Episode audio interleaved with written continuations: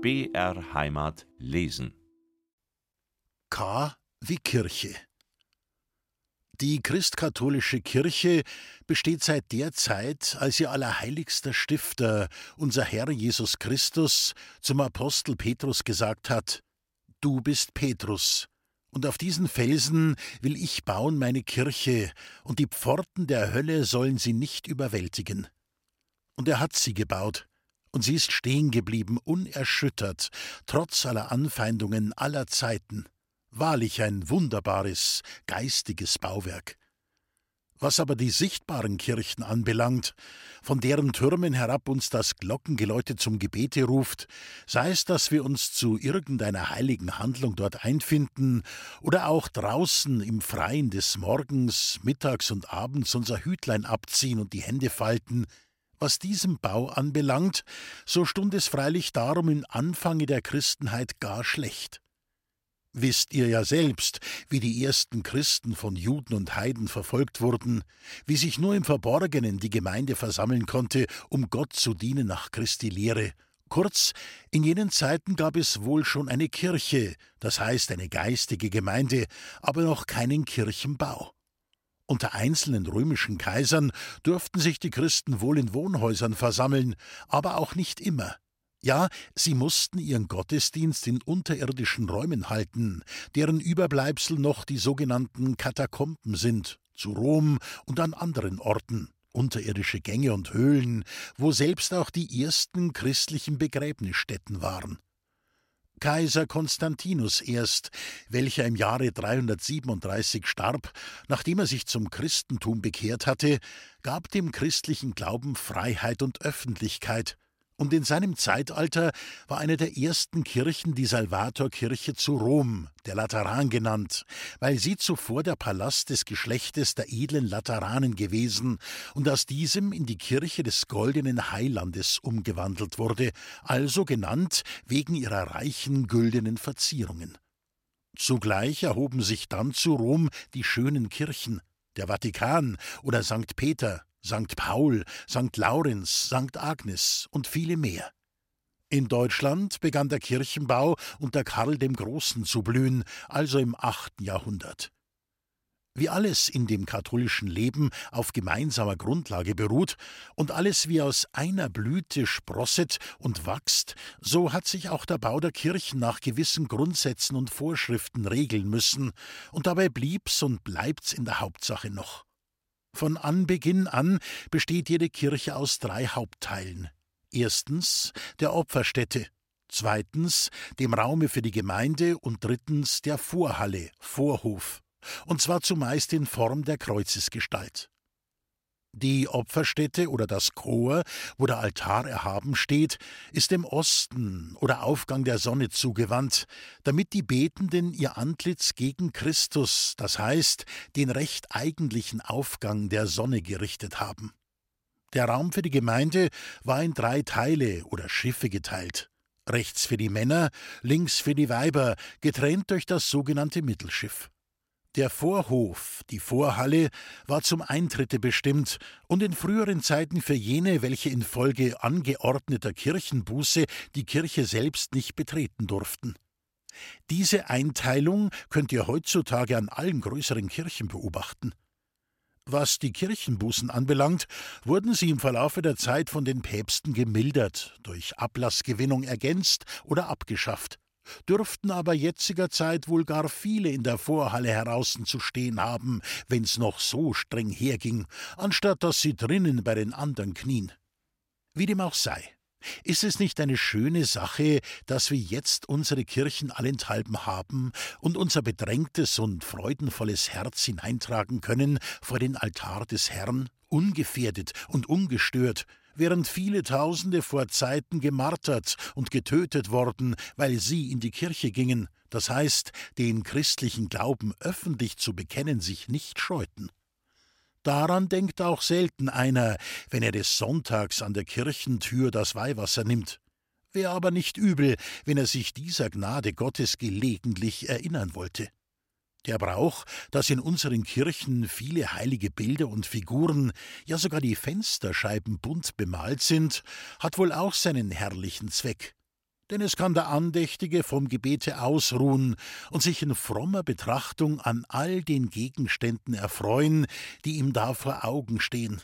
Und hat er sich eine Weile daran erquickt, so mag er wieder in sein Büchel schauen oder sonst ein heiliges Gebet anheben die herrlichen altdeutschen Kirchen, deren mancher von euch wohl gesehen haben mag, in welchen die Säulen wie mächtige Baumstämme eines Waldes dastehen und sich oben in ein Geäste verzweigen, durch das ein gestirntes Himmelsgewölbe blickt, die vielen Vöglein und andere Tiere, die zur Verzierung dienend aus dem Laubwerk herausschauen, diese wunderbaren Kirchenbauten sind das Sinnbild der katholischen Lehre, in welcher alles Natürliche vergeistigt werden soll, zu Gottes Lob und Preis, wie auch die Hauptabschnitte des menschlichen Lebens durch die heiligen Sakramente eine besondere Weihe erhalten.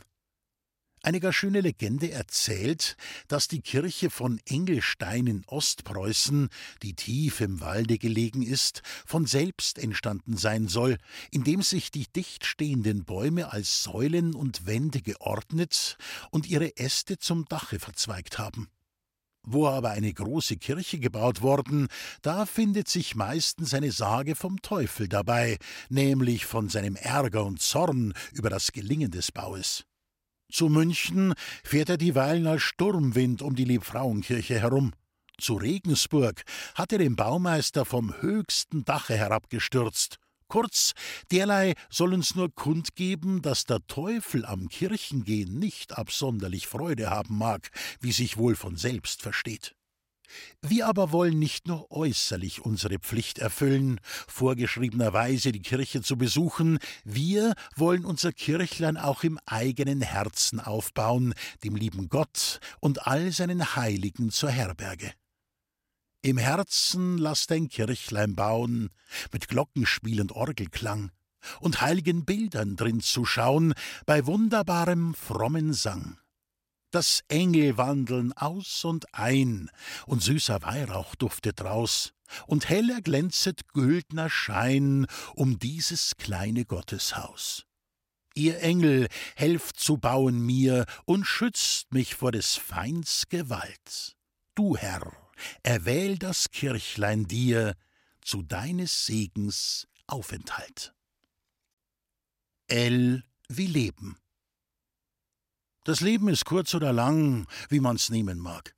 Kurz, weil es schnell vergeht, schneller oft, als sich einer besinnt. Lang, weil es immer hinreicht, sich die Ewigkeit zu bereiten. Es ist kurz, wenn es ausgefüllt ist mit Ergebnissen, eines dem andern folgenden Leid und Freud. Es ist lang, wenn der Mensch es nicht anzuwenden weiß, denn da kann's sogar langweilig werden. Was haben wir für Ansprüche an das Leben? Keine, denn es ist ein freies Geschenk Gottes. Und was mit in die Gabe kommt, darüber haben wir nicht Rechenschaft zu verlangen, wohl aber zu geben, wie wir es verwendet haben. Das Leben besteht aus inneren und äußeren Gütern. Die letzteren sind nur ein Gewand, das zerfällt und mit dem Leibe im Grabe vermodert. Die inneren aber sind unvergänglich und unsterblich. Habt Acht, wie ihr diesen Schatz pflegt und ausbildet. Armes Leben heißt's oft. Wer ist denn arm? Der Bettelmann? Oh nein, er kann reich sein in sich, an Liebe zu Gott, an Glückseligkeit in der Demut und Ergebung, wenn er gleich Hunger leidet.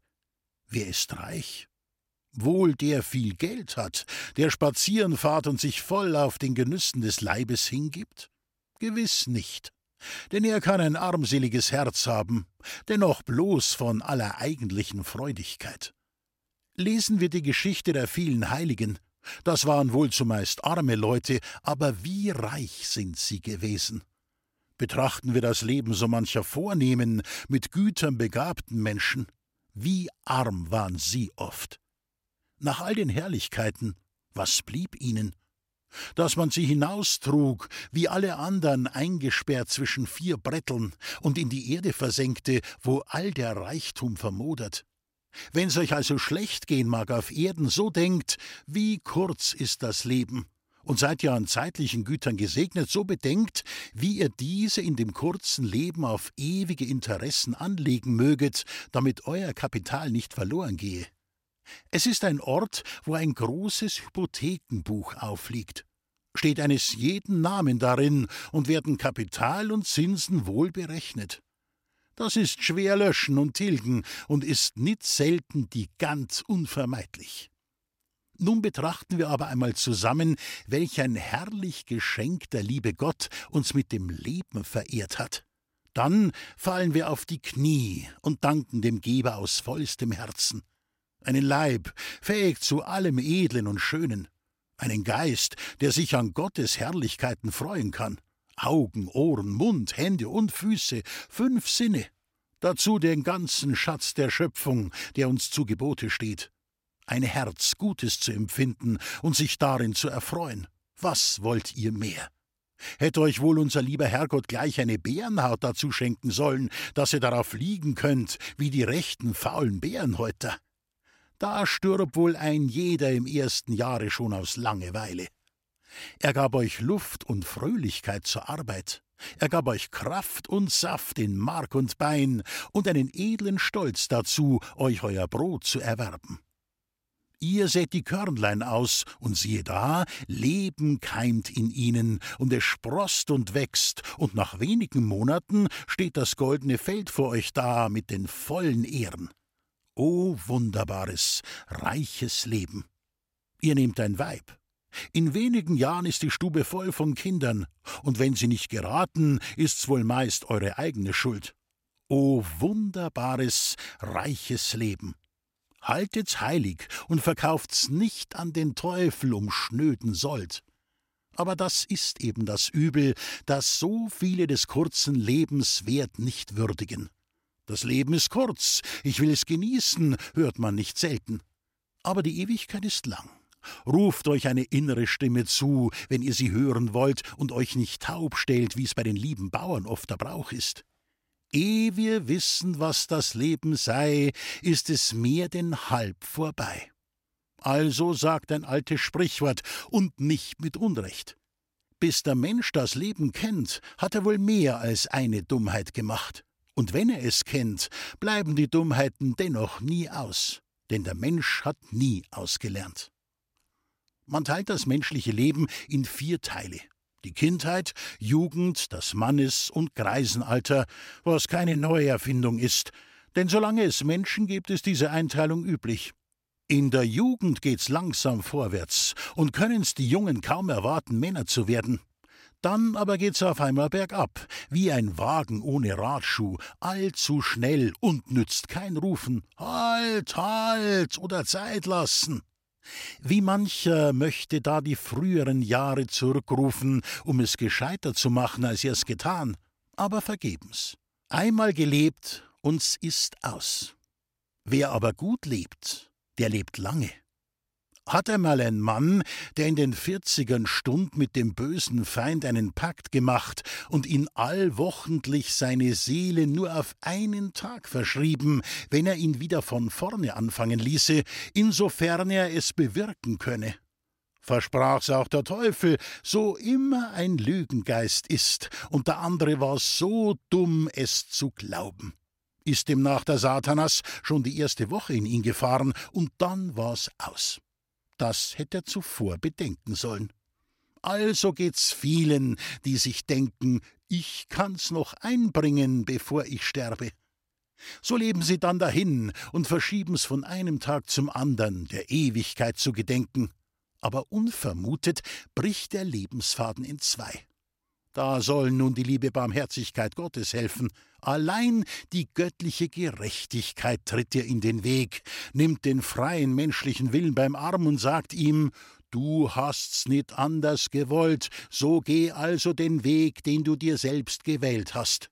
Nur einen Weg gibt es, der uns durch das Leben ins eigentliche Leben führt, nämlich den, den wir dem folgen, der gesagt hat, ich bin der Weg, die Wahrheit und das Leben. Einen Weg aber muss man immer gehen, den rechts oder den links, und wer links wandelt, kann nicht rechts kommen und umgekehrt. Ein Schritt, und er führt weiter und immer weiter bis zum dunklen Abgrund oder bis zu den lichten Höhen. Wählt also bei Zeiten, an Wegweisern fehlt's nicht, und hütet euch etwa gar das Wörtlein Leben von rückwärts zu lesen und zu handhaben, wo es dann nichts anderes heißt als Nebel. Solchen ist's aber fürwahr nur ein Nebel, in dem sie herumtappen und nichts wissen, wo aus solchen, die das Überirdische ob des Sinnlichen ganz vergessen. Wollen wir auch stets des alten Sprichwortes fleißig gedenken, so da sagt, leben und leben lassen. Das heißt, leb nit, als wenn du allein auf der Welt wärst. Halte zu deinen Nebenmenschen, teil ihnen von deiner Habe mit, geistig oder leiblich. Lass den Neid fahren und die Missgunst. Sei nicht hart mit denen, welchen du zu befehlen hast. Freu dich, wenn es andern gut geht. Urteile nicht streng über andere und überlasse das Urteil dem ewigen Richter und dergleichen mehr. Dies ist das Leben und Leben lassen.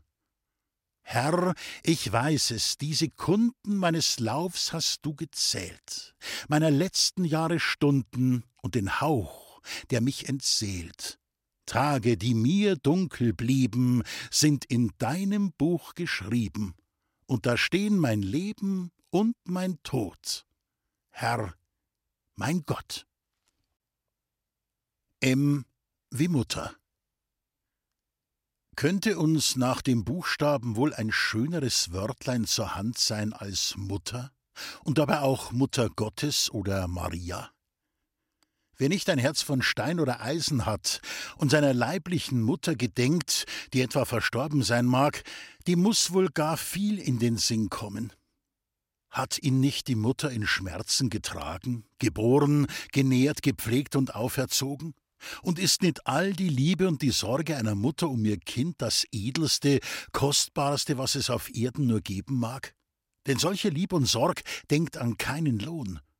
Wer sollte da nicht oft hinausgehen an den Grabhügel, darunter der Schatz begraben liegt, um ein Tränlein zu weinen und still zu sagen, Liebe Mutter, ich dank dir noch übers Grab hinaus und möge dir's Gott lohnen, was du an mir getan hast. Solches mag für eine verstorbene Mutter geschehen, der sich nichts anderes erweisen lässt, als dabei wohl auch in ihrem Angedenken einen lobenswerten Wandel führen. So aber unsere Mutter noch lebt, mögen wir es ihr noch in diesem Leben vergelten, was sie uns von der Wiege an gewesen. Verflucht aber sind die ungeratenen Kinder, die der schuldigen Dankbarkeit allzu leicht vergessen und ihrer Mutter, wenn sie einsam in ihrem Austragstübel haust, kaum das verabreichen, was sie nach weltlichem Vertrage zu leisten schuldig sind. Ja, sie schnitzen gleichsam schon die Holznägel, den Sarg zuzunageln, in welchem die gute Frau einmal ruhen soll. Was aber in den zehn Geboten Gottes steht, das wisst ihr selbst. Leider wird aber das Gesetz, welches von der Ehrfurcht gegen die Eltern handelt, nicht immer heilig gehalten. Was den sogenannten Austrag der Eltern betrifft, weiß ich eine alte Geschichte. Hat sich einmal ein Bauer, der sein Gut übergeben, unter anderem, wie es zuweilen üblich, auch ein Zwetschgenbäumlein ausbedungen, das im Hausanger stund und war nicht das schlechteste im Obstgarten, denn in guten Jahren hingen oft mehr Zwetschgen als Blätter daran. Der Sohn aber, dem nun der Hof gehörte, hatte, wie es eben so nach und nach kommen mag, wenn man dem Bösen Gehör gibt, endlich gar Ärgernis darüber, dass dem alten Mann der Baum ausbedungen war, redet ihn oft darum an und gar hart, so dass dem Vater die Freude an der Frucht verleidet ward. Ließ ihn drum auch endlich gar stehen, starb aber selbst desselbigen Jahres und war froh, in die Rast zu kommen, denn er hatte es auch im Übrigen bei seinem Sohne nit am besten gehabt. Das war im Frühling, wo mit allen anderen Bäumen auch die Zwetschgenbäume gar lieblich blühen. Als nun der Sohn, dem des Vaters Tod doch zu Herzen gegangen war, mit Weib und Kindern von dem Begräbnis heimgekehrt, sieh, da waren alle Blüten abgefallen und ein paar Tage darauf alle Blätter verdorrt, als ob der Reif oder die Raupen darüber gezogen wären ist auch der ganze Baum baldigst abgestorben, und mag das gerade kein Wunder gewesen sein, sondern der Zufall, wie's die Leute oft nennen, sein Spiel getrieben haben. Dem Sohne gab's aber doch was zu bedenken, und er hat sich dieweil unter dem dürren Baum gestellt und geflennt wie ein kleines Kind. Aber der Alte stund nicht wieder vom Grabe auf, und der Baum blieb dürr und trug keine Früchte mehr. Kurz, was daraus zu entnehmen, bedarf nicht vieler Erklärung. Der Segen ruht auf Lieb und Dankbarkeit. Haltet Vater und Mutter wohl in Ehren. Das ist nicht mehr als eure Schuldigkeit.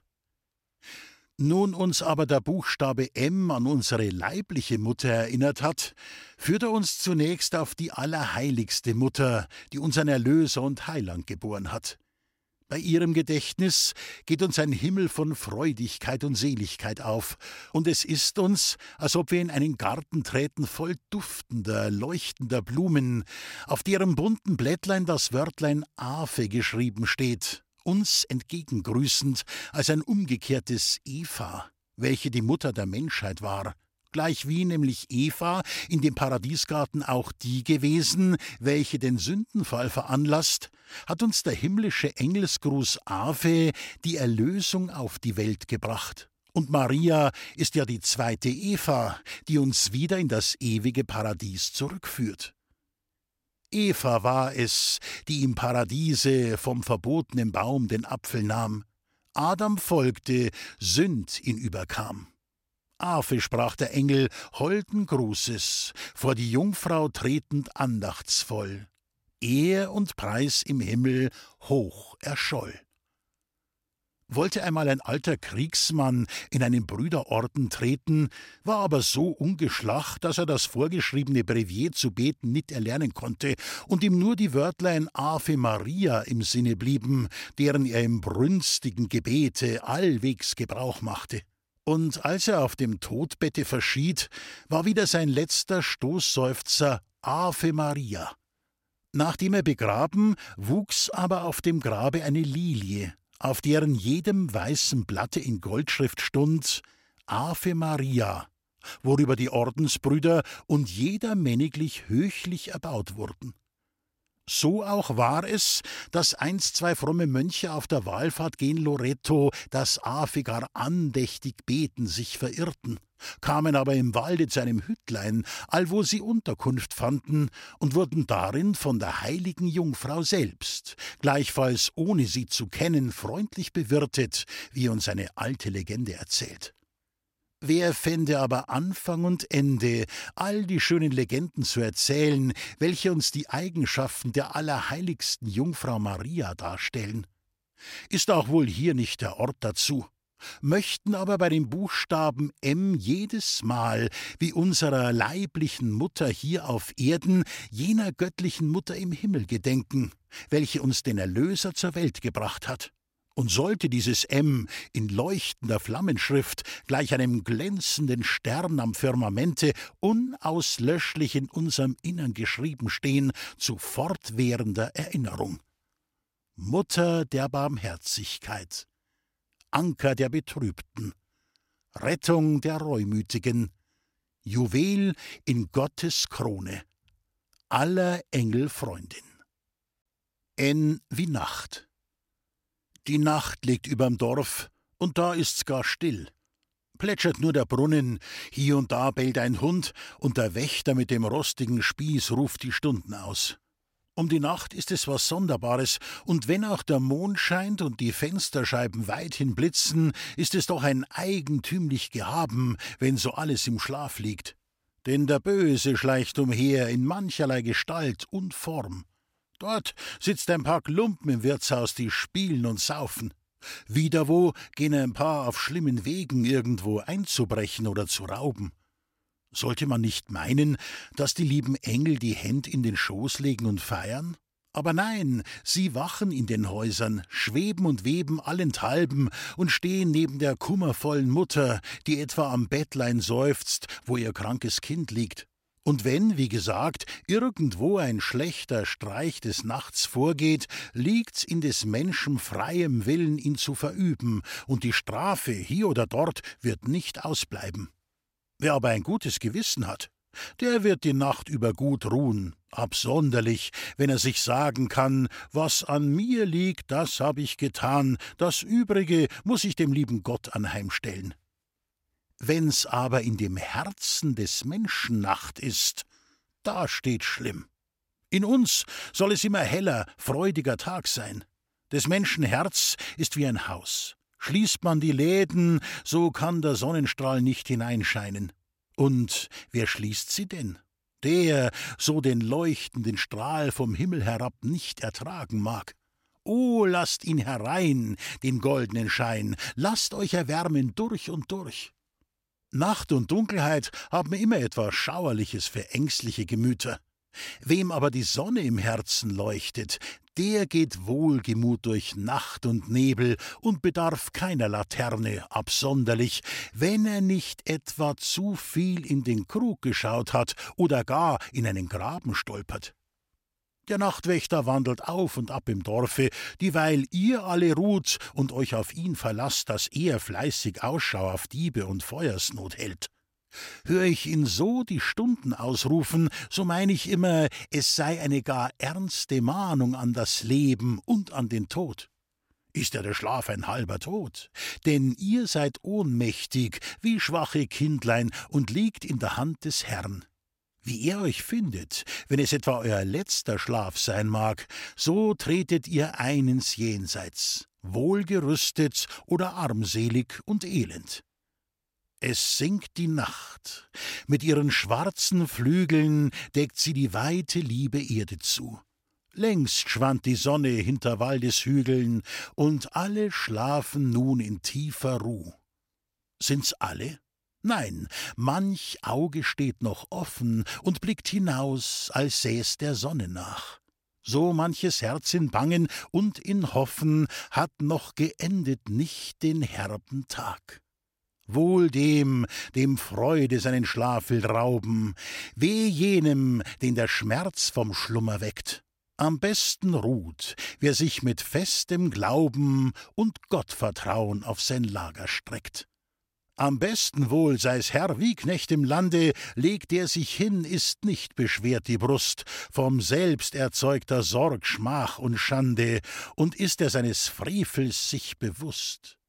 Es ruft der Wächter, lasst euch alle sagen, ehe ihr das Licht löscht und zu Bette geht, mögt Freud, mögt Leid ihr in dem Herzen tragen, vergesst nicht euer täglich Nachtgebet.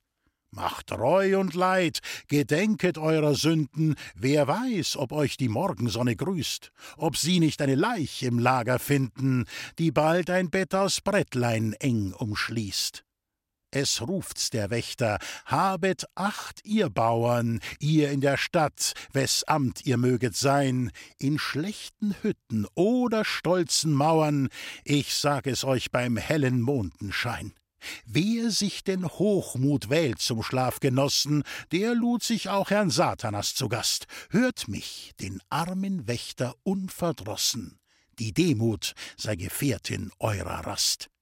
Will etwa gar das Gold die Herzen blenden, hält Geiz und Habsucht offen euer Aug, bedenkt's, mit der Welt muss der Reichtum enden. Im Jenseits ist die Münze nimmer Brauch. Hält euch die Sinnlichkeit und Luft umfangen, wendet sich der gute Engel von euch ab. Nur allzu schnell verblüht der Blumen Prangen, und dürre Blätter fallen auf das Grab. Habt Acht, hört ihr das Abendglöcklein schlagen? Wer weiß, ob ihr des Morgens auch erwacht. Habt Acht, habt Acht, denn einmal wird es tagen, wenn einst vergangen ist die letzte Nacht. Das ist ein schöner Abendsegen, den ihr euch unter das Kopfkissen legen könnt, und dann macht das heilige Kreuz und schlaft in Gottes Namen ein.